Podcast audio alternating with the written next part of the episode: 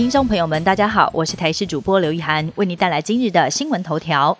新北市某高中附设的国中部在二十五号传出国三生割颈案，在经过少年法庭审理之后，行凶的男学生依照杀人未遂罪裁定收容，而教唆的女学生则是责负监护人。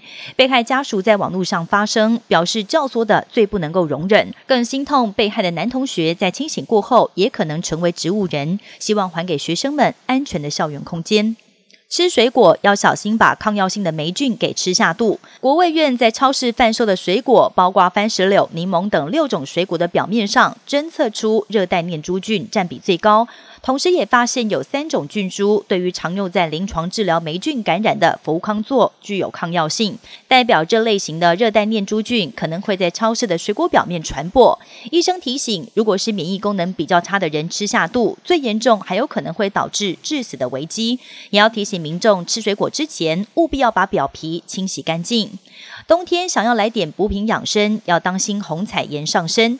有一名三十多岁的女性，因为生理期服用氧气补血的药品，没有想到某天起床却发现右眼竟然看不见了，而且还相当的疼痛。紧急就医检查才发现，他的眼压比正常值暴增了一倍之多，而且虹膜跟睫状体都发炎，确诊虹彩炎。医生表示，这名患者本身有僵直性脊椎炎的病史，再加上补品催化，提高了发作几率。要建议有相关病史的民众进补可要小心。镜头转到国外，以色列持续进攻加萨。哈马斯卫生部表示，加萨一天之内就有超过两百五十个人死亡。而世界卫生组织官员实际走访加萨医院，也表示当地情况惨绝人寰。以色列对叙利亚发动空袭时，击毙了伊朗一名革命卫队的高阶指挥官，让伊朗气得扬言要展开报复。而另外，以色列总理纳坦雅胡在国会演说时强调，没有军事压力就没有办法让人质获释，但却遭到人质家属狂嘘，多次被打断发言。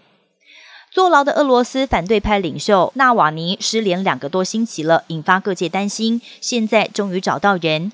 纳瓦尼的发言人在二十五号表示，他被转移到西伯利亚北极圈的一处流放地。新的监狱环境相当恶劣，并且极度偏远。俄罗斯当局孤立纳瓦尼的意图非常明显。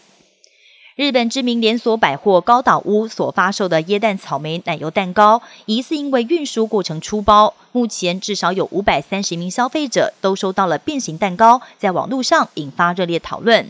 而这款椰蛋草莓蛋糕的价格为五千四百日元，相当于是台币一千两百元。这一次总共出售了大约两千九百个。而负责监制蛋糕的名店主厨出面道歉，高岛屋则表示会联系所有收到问题蛋糕的顾客，提供退款跟换货的服务。以上新闻由台视新闻编辑播报，感谢您的收听。更多新闻内容，请锁定台视各界新闻以及台视新闻 YouTube 频道。